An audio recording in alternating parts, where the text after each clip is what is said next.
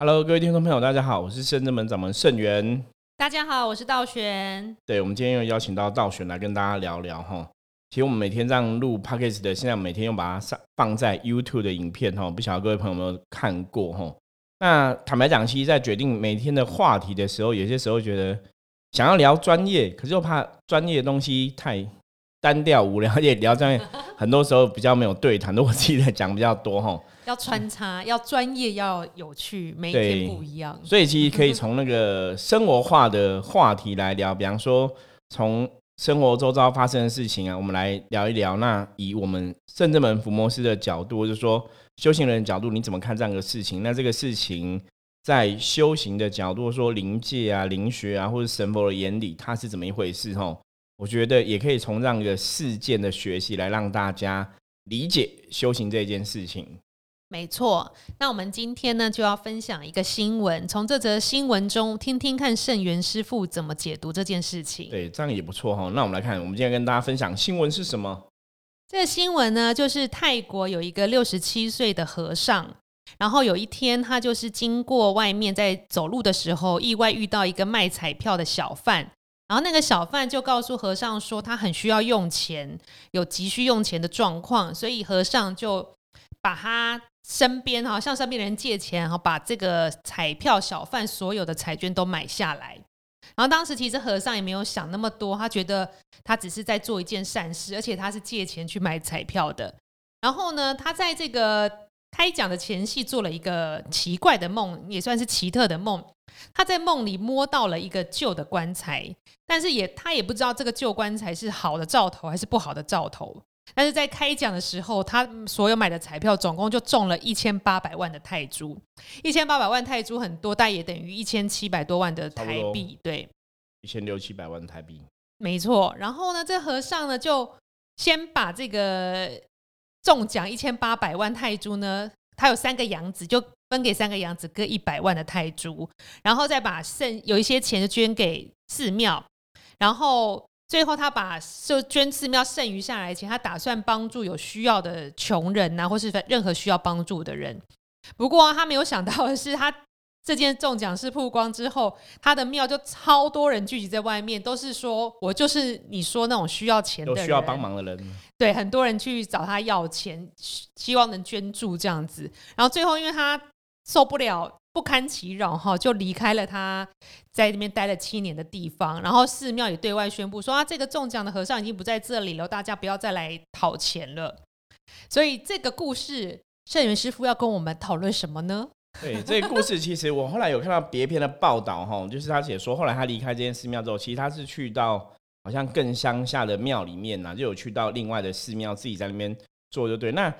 这间寺庙的原来的主持好像是他们家要离开的，因为不堪其扰，因为人真的太多了。那寺庙主持其实也觉得说，你这样中奖之后，其实好像也没有 为寺庙带来好好康诶嘛，带来好处嘛哈。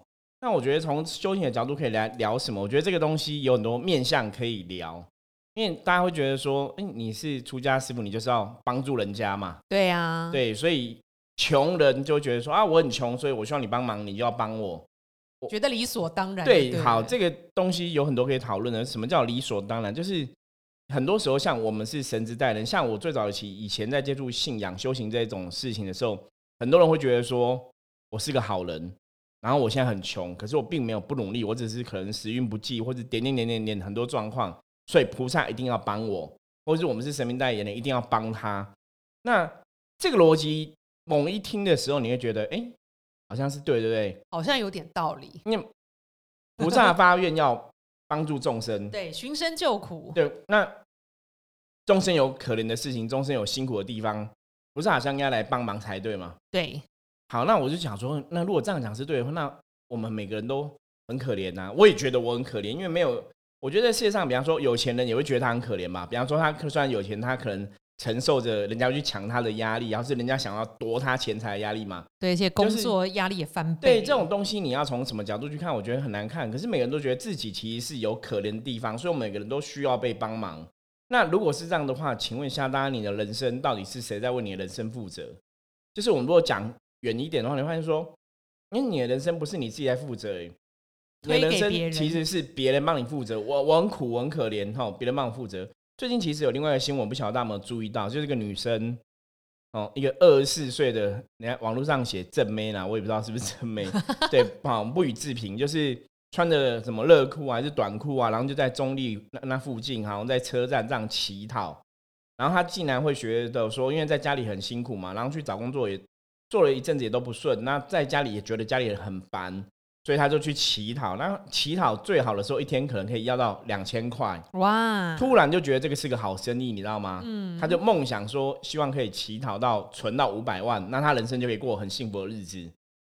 所以那二十四岁女生 hold 卡 hold 去就好手好脚，然后她也不会想说我要去工作，好扯哦。然后我就去乞讨，因为这也是一样，我很苦啊，我很可怜，希望大家可以帮我。没有，我觉得这两个新闻其实有个同样的道理，就是。你的生命到底是谁在负责的？哦，我觉得这个是大家要提醒自己一个比较重要的事情，就是生命应该是自己为自己负责，怎么会交给别人负责？而且好像都是千错万错，都是别人的错，别人不帮你，别人有错，而不是自己好像有状况需要检讨，需要探讨自己哪里需要进步。对，我觉得，我觉得从这样东西，大家应该同样也跟会跟我去思考，就是说。好，那如果这世界上有所谓的神的话，神安排这件事情，其实要我们学的是什么？我觉得我们从这个面向先来讨论好了。第一个就是这个和尚很厉害，竟然会 赚那么多钱哦。但是他也蛮强，他去借钱帮助那个小贩。对，所以你看哦，这个其实就是善心。我常常讲说，一个功德啊，一个功德是什么？当你没有，你还愿意。掏心掏肺的帮忙，那个其实累积的正能量回馈会更强。你看这个和尚没有钱，对不对？可那个小贩很痛苦嘛，所以他寻声救苦，要听到那个小贩的痛苦，他想要帮助他离苦得乐，这就是菩萨讲的大悲心。对，我觉得这是一个很好善，因为他想要帮助他，所以他去把他的彩票买掉，他不是想要自己中奖，你知道吗？对，所以这个意念是不同。大部分我们的人去买彩券，基本上都抱持一个我要中奖，我想要中奖，我要变亿万富翁。可是。你想要中奖的前提的想法是什么？道学我们曾经讲过，说念力这种东西怎么运转？它其实想法就是，其实我在买的时候，我都会怕我不会中奖，对对不对？哦，你怕你不会中奖，所以你才想要中奖嘛。所以那个能量你就往不会中奖去。可是你看他在买那个彩票，他只是想要帮那个人，他没想那么多，他没有想说会不会中奖，所以他其实对中奖这种事情是处之淡然的。那自然这个好的能量回馈起回来之后，哎，可能不小心让他中奖了。那中奖之后，你看他怎么去决定这样的费用使用？一个是因为他有养子嘛，对，所以把钱给自己的小孩子。我觉得去照顾养子那也是无可厚非，人之常情，对不对？对。可是他也不是给他们全部的钱哦。对。他总共赚了一千八百万泰铢嘛，然后他给养子一个人一百万泰铢，其实他还最少还有一千一千五五百万，对不对？然后又想他也有捐部分给庙里面，然后其他也想要去帮助困难的人。对。你看。起心动念其实都是在帮助别人，对。可是他起心动念在帮助别人之后，却引来很多风波，对不思长进的人，对不对？你觉得其实有时候看这新闻，你觉得很难过，就是他想要帮助别人，结果这些穷苦人家都来说，我就是你需要帮助的人，然后大家都想要分一杯羹，对吧？然后后来变说这样的事情搞到怎样？他自己本来在那个庙修行好好的，也可以帮助人很开心。然后他自己连地方都没有，对不对？真的也是蛮可怜的。其实这个就让我们想到，我不晓得道学有没有过类似的经验哦。很多时候其实就是你本来只是付出个善心，想去帮人，可是因为会有很多这样的问题发生，所以后来让很多人都怎样，没有去同情别人的心，都不敢去付出。比方说，台湾以前最常见嘛，台湾都说人情味是第一的国家嘛。对，看到别人跌倒什么，你想要去扶他嘛？比方说你在路边看到车祸，你会想要去帮忙。现在都不行了，都很怕是诈骗。第一个是怕诈骗，第二个是你怕你去帮忙，然后那个人说是你撞我的。对呀，对，其实大家都会有这种恐惧。我觉得事事实上的确是如此。哎，就像我，我现在有些时候看到车祸啊，以前我们也会很热心赶快去帮忙，对不对？现在不是，现在第一个步骤先打电话给警察。对，我也会先靠路边打电话给警察，旁边观察一下，下车看一下。因为你真的会很害怕，说这个事情你会不会去多做，然后就变多错。哦，你看，像这个泰国的这个和尚的新闻，其实他就多做啊，他其实很单纯的，只是想把钱给更多人嘛，可是却反而怎样，造成这些人不思长进，造成这些人状况，想来拿免费的、不需要费力的钱。对啊，那我觉得这个从修行的角度来思考的话，的确大家就要去认真思考，说这样的事情发生啊，其实我们真的人，我会想到是说，这些人为什么你会穷困？其实出发心就是因为你从来都没有真的想到别人过，对，自私自利。对你也许在想这样的事情，你其实想到都是自己的部分嘛。其实修行人真的是不能只想自己吼，因为当你很多时候你都只想到自己好或不好的时候，坦白讲，你只会把自己陷在一个不好的境界里面。我们讲说能量是吸引力法则嘛，是啊，对啊，所以你只是想说我自己好或不好，其实你就会陷在这个状况里面。所以经过这个泰国和尚这件事啊，我也在想，那是不是行善的人真的要低调？也许，也许我中奖这样子不需要让大家知道，可是有时候你中奖新闻会报啊，哎，是一个和尚来领奖，你也躲不了。所以其实像台湾中奖新闻，他们好像都不会报，你不会知道是谁中。对他只会说台北市哪里一家哪一区这样子，可是泰国可能风俗民情不一样，所以他就大肆的宣扬，搞这个和尚也真的是难做人。所以也不知道他最后这些善款，这些他准备要做善款钱是留下来了，还是真的要给那些需要帮助的人？可是这你又很难判断，因为每个人来都讲的很可怜，对，很可怜，你也不知道哪个是真的，哪个是假的。你这善意有时候被掩盖，那就只能像一个，就是你像师傅说的，我捐了，我就不要想他用到哪里去，这个人是不是好人？因为是我的善心跟对方怎么使用是两码子事。对，的确，真的有时候，因为你在路上看到一些很可怜的人，你不知道他是不是集团嘛？现在不是有那种诈骗？对啊，什么乞讨集团？说你真的很可怜，其实很多很多很多人这样子骗人，你可能看他就是很可怜，一直在那边低头啊，或是残废。可是我以前有听过，就下一秒他可能跑去旁边开 B N W，对，或者站起来有有人看过有车厢型车来接他们，把他放到定点。对啊，所以有时候因为像我妈妈就是这种很心软人，她看到什么，她连路边卖卫生纸卖笔，她现在看到什么她就会买。他什么都会买，可是有时候我想阻止他，想说算是他的善心，也许是他这个起心动念是好的，那对方是好的坏的，其实不影响他的善心。对，因为我们之前就这样讨论过嘛，之前到选问过这样，你说我们今天去做个善事，我们起心动念其实是好的，对，我们想要帮助对方嘛，看对方这样乞讨很可怜，所以我们这个行为，我们付出我们所有的去付出的话，其实是一个善的意念。自然也会个善的能量回来。对，可如果对方他其实是骗人的，那是另外一回事，那他去承受骗人的后果这样子。对啊，所以我觉得我妈也是蛮厉害，因为外面有时候那个卖那个爱心笔，为什么超贵？一支笔一百。对。然后一卫生纸两三包就一百，然后觉得小小卫生纸。然后我妈说人家很可怜，就买一下。然后所以想说听师傅说的，你就会比较释怀。你起心动念是好的，那反正不好的，他们自己去承担那个后果。对，所以我觉得不知道泰国的和尚先生有没有这样子的想法。如果他真的捐出去，他觉得是捐到好的，帮助了他，那就是帮助了。可是我觉得当时那个卖彩券的小贩也不知道到底是好心还是对，也是有可能，搞不好小贩也是骗他的。对啊，所以这个太多探讨了，因为像师傅说，这些东西其实都是人性。你也不能去阻止或是抑制他变成这样的状况，因为人性就是这样，就是无名，就是想要自私自利的人还是比较多。因为我觉得道玄提到一个重点，就是人性。我觉得这个事情其实要我们学习什么，甚至说要这个和尚学的是什么，我觉得是真是人性。就是其实你要度的众生，你要帮的众生，真的就是这种面相。你看，就是有些人就是不思长进，或者说他们真的很可怜来要钱，那你到底给还是不给？你知道吗？那你给了这个人，你给了 A。你没有给 B，B 会不开心；你给了 B，你没给 C，C 也不开心。所以你给也不是，不给也不是。这个让我想到说，以前不是有讲过吗？好像去哪边印度玩，是不是旅游？好像去到印度还是印尼什么国家之类，人家不是有讲过，就说你不能给那个会有小朋友来跟你要钱啊。哦，好像下飞机就会有什么，他们就来跟你要钱，那你不能给他钱。你给了一个钱之后，全部人就小朋友就围着你就走不了了。叔叔阿姨给我给我之类的。对，所以这种东西，我觉得其实。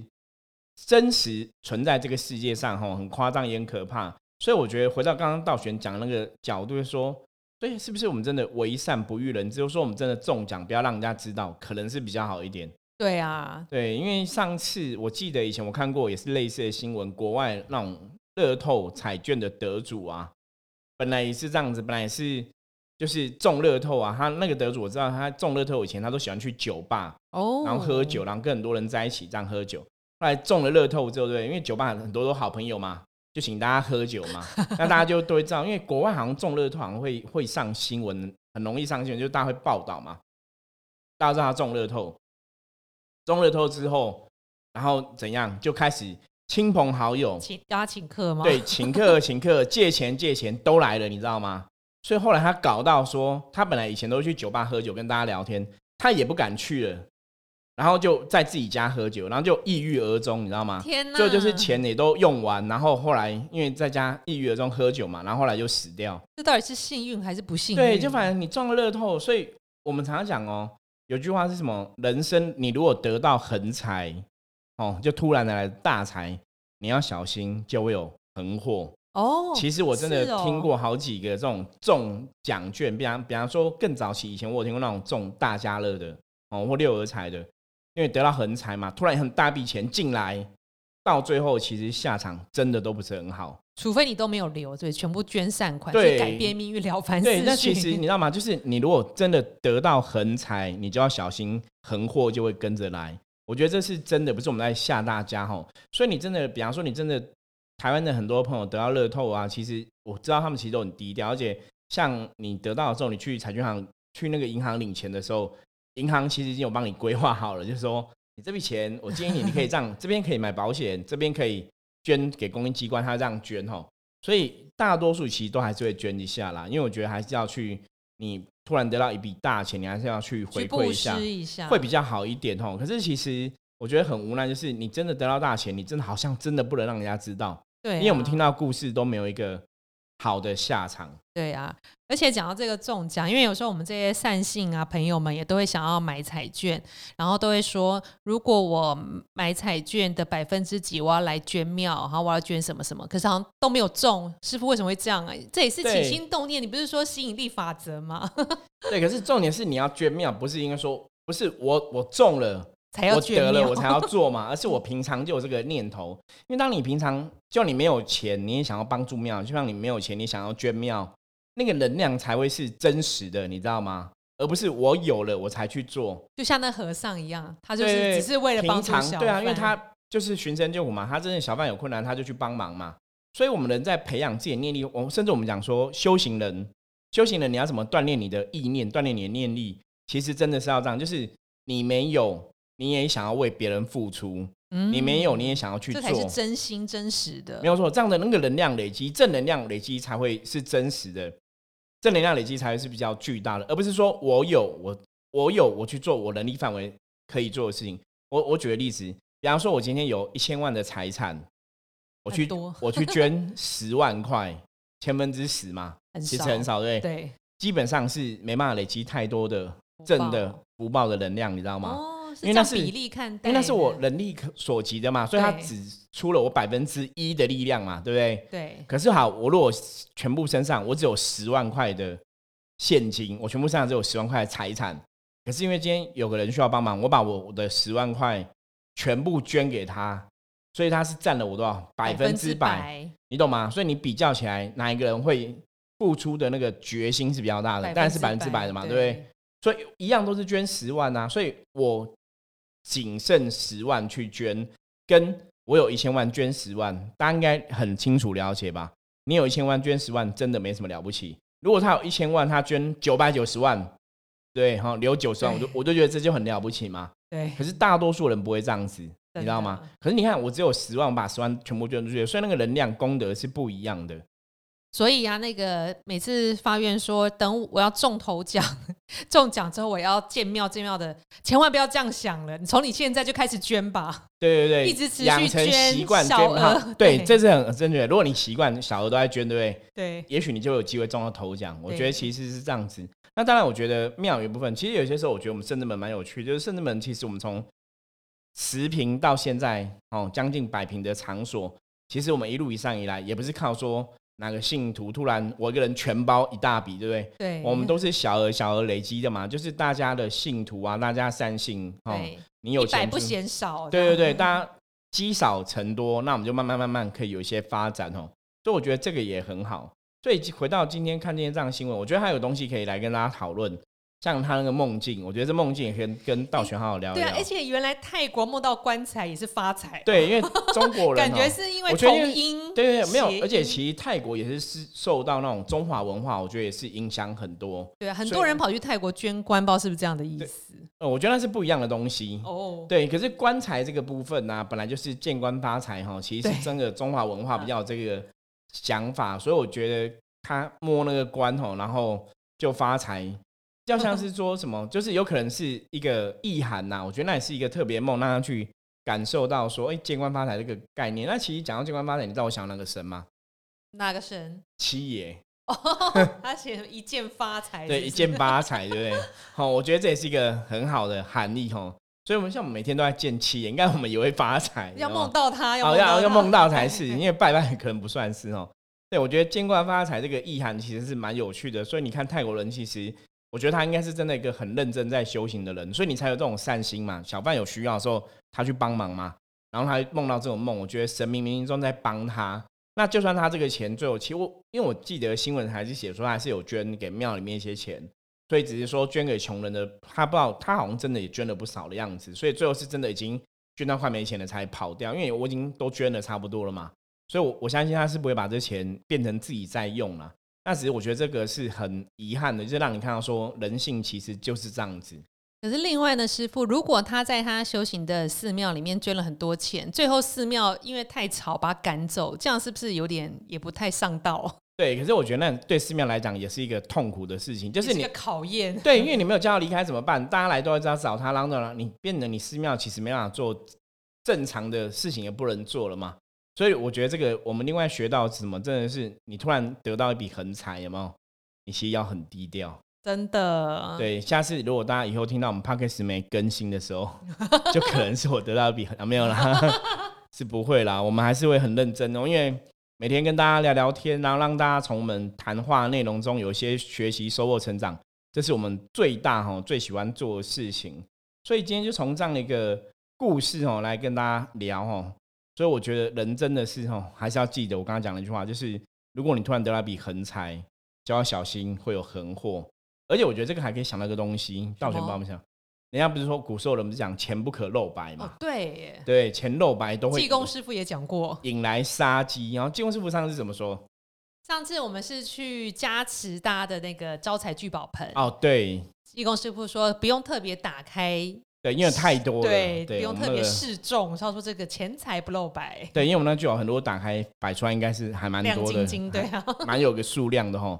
对对对，钱财不可露白。我觉得主要是因为大环境的能量其实是不一样的。你把那个钱财露白的时候，其实它某种程度它可能又勾引了众生的欲望。嗯，我觉得这是一个比较不好的，是就是如果一个事情它会勾引你的欲望，我觉得那个事情就是一个不是很好的事情。嗯，尤其是修行的宗教团体啊，我讲这个很严肃，这个搞不好我们可以有觉得，其实现在聊也可以啦。比方说，我举个例哦，我没有批评哦。比方说，以前像很多庙会活动啊，嗯对，可能会有什么电子花车，对不对？哦对，钢管舞蹈，对，早期都有那些钢管舞蹈啊，那种东西，对不对？好，那是有啊，南部比较比较牛肉场什么的，对，其实我觉得那种东西真的就比较不是那么理想哦。如果以修行的角度来讲，因为其实我也不懂，那到底是要跳给信众看，还是跳给信众看，那其实是给信众看的。是因为要吸引别人来哦，，对对，哦就是热闹，哦勾搭喜呆就是热闹嘛，传统嘛，那就是用一些手法去让大家来热闹玩哦。可是基本上那种东西都会勾引起人类的欲望，嗯，那它就不会是一个好的事情。因为我们知道修行都跟你讲说，人要减少欲望嘛，对啊，降低欲望。可是如果他做了对要亲近，可是如果做一些东西要去勾引人类欲望，基本上就不是那么理想。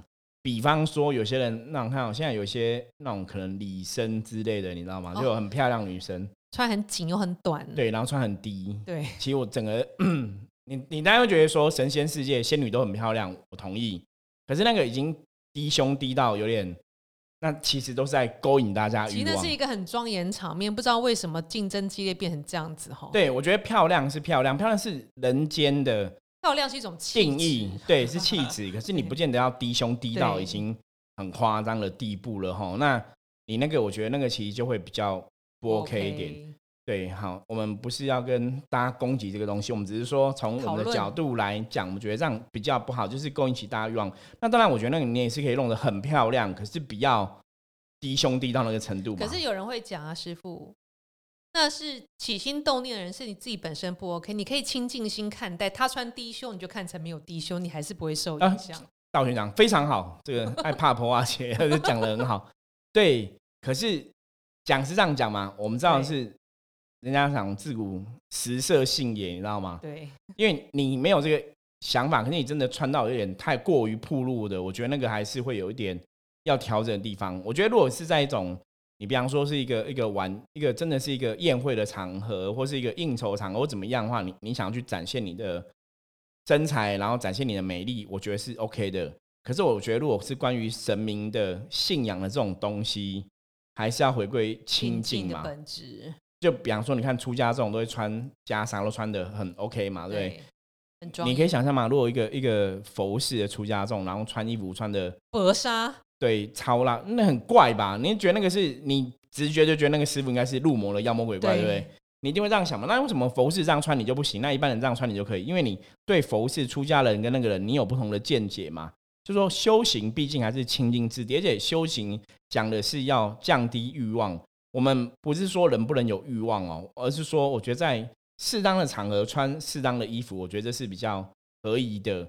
那如果有些事情你去做这个事情，尤其是跟拜拜啊、信仰这种有关系，其实你是在勾引大家欲望，那就会比较不是那么理想。这只是说从如果财财不露白这个概念来谈，对，如果比方说我讲个例子，以前我看过那种庙，我有讲过嘛，我在某某间庙。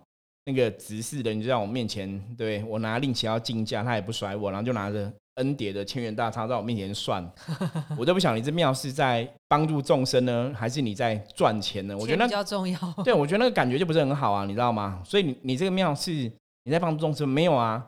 你忙着数你的钞票，你根本没有时间理我们嘛。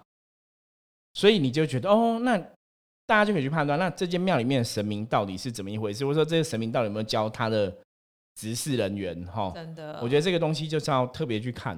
好，所所有事情都要符合实实实地物，都要做最好的礼仪方式啦。对对对，不是图物才是好的。比方说，你今天结婚了，你老婆跟你两个人在恩爱的时候要穿情趣内衣给你看，要跳夜舞给你看，我觉得那很适合嘛。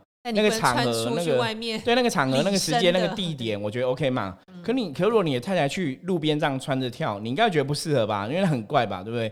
就是什么样的时间、什么样地点做什么样的事情，我觉得是 OK 的哦。所以我说，欲望这种东西是要刚刚好。对，之前很多朋友问我说：“所以，所以师傅照你这样讲，那我们人就是不能有欲望啦，我们也不能想要啊赚更多钱啊什么的。”我说：“没有啊，我们可以想要赚更多钱啊，可是你要用合情、合理、合法的手段嘛。对你不能用偏颇的想法，因为你想要赚很多钱的这个欲望错掉，你可能去抢劫嘛。”可能去干嘛？那那就不对了啦。偷拐抢骗走投机呀，为了钱对对，那个就是被。对，那那个通你你去用这些不正当手法去获取钱财，那就是你这个欲望已经障碍了你的清净的如来本性嘛。我们讲清净的灵性嘛，那可能就不是一个很适合的方法哦。所以大家其实，在面对这些事情的时候，我常常讲，人类世界总是有灰色地带。是啊，对，那我觉得灰色地带其实是我们同意的现象，比方说有赌博的事情啊，然后有可能黄嘛，哈，就是有些人可能去嫖妓啊，什么什么这些事情，我觉得有些深色场所存在，的确是有它灰色地带，我觉得那是人类社会的产物，无可厚非。就我曾经也想过这个问题啊，其实你知道很多地方老百姓都知道，很多地方是有在卖的嘛。管区怎么可能不知道？警察怎么可能不知道？对，这个睁一只眼闭一只眼。这个其实我觉得我们说穿了，大家都很明白哈。那我们就不要说破。所以，可是那些东西，我觉得那就是都是人类社会必要的某种产物。对，可是那些产物它也会在它适合的地方嘛，它不会在台面上嘛，它必然也是在某些地方才会存在嘛，哈。因为想想人类，人类哈世界的各种生活，真的是一个。百分百适合修炼的地方，哎，它什么状况都有，有很黑的，有很白的，正义魔人啊，极恶的恶人啊，然后灰色地带的欲望的、黄的、爱钱的，所以这真的是修炼的道对，场。所以以前人家讲啊，六道轮回，六道其实你不用去六道找，六道其实都在人间。真的太强知道吗？了就是欲望更强烈，可能就是我们讲地狱道嘛。那嗯贪欲特别强，就是在恶鬼道嘛。人类世界也有那种贪欲特别强的嘛，或是很执着的嘛，都有嘛。就人类世界其实六道都在人间同时发生吼。那也有很爱争的、好斗的啊，像阿修罗一样，也有在人类世界嘛吼。嗯那人类世界也有那种大善人啊，不会只为自己想，都为别人想，就像天人一样啊。所以人类世界的确六道都在人类世界。可是你可以怎么选择？你可以怎么做？就是你在人类世界这样一个能量吸引力法则下，你怎么做自己的主人？你想要走到哪边去？对，你可以成为一个很好的大善人，你也可以成为一个被欲望控制、可能被金钱迷惑、欲望控制无法自拔的人。其实很多时候，你被欲望控制、金钱迷惑的人，其实大多数后来结果都很辛苦。我们不要说一定很惨啊，其实都很辛苦哦。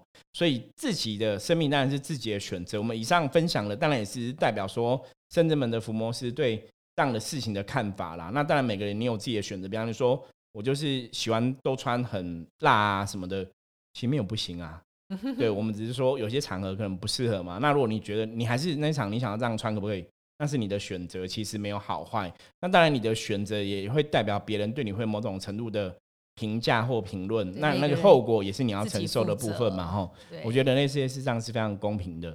好，我们今天从这样子不晓得让大，我觉得对谈大家应该比较喜欢啊，聊聊天。我们从生活的事件，从修行的角度怎么来看，然后希望可以给大家一个不同的醒思的一个结果。对，希望大家会喜欢我们今天对谈的方式，这样子。好哦，今天谢谢大家的收听，好，那我们今天节目就到这里。我是盛元，我是道玄，大家记得要订我们的 Podcast 哦，然后 Apple Podcast 要帮我按下五星，OK。好，那我们就明天见，拜拜。再见。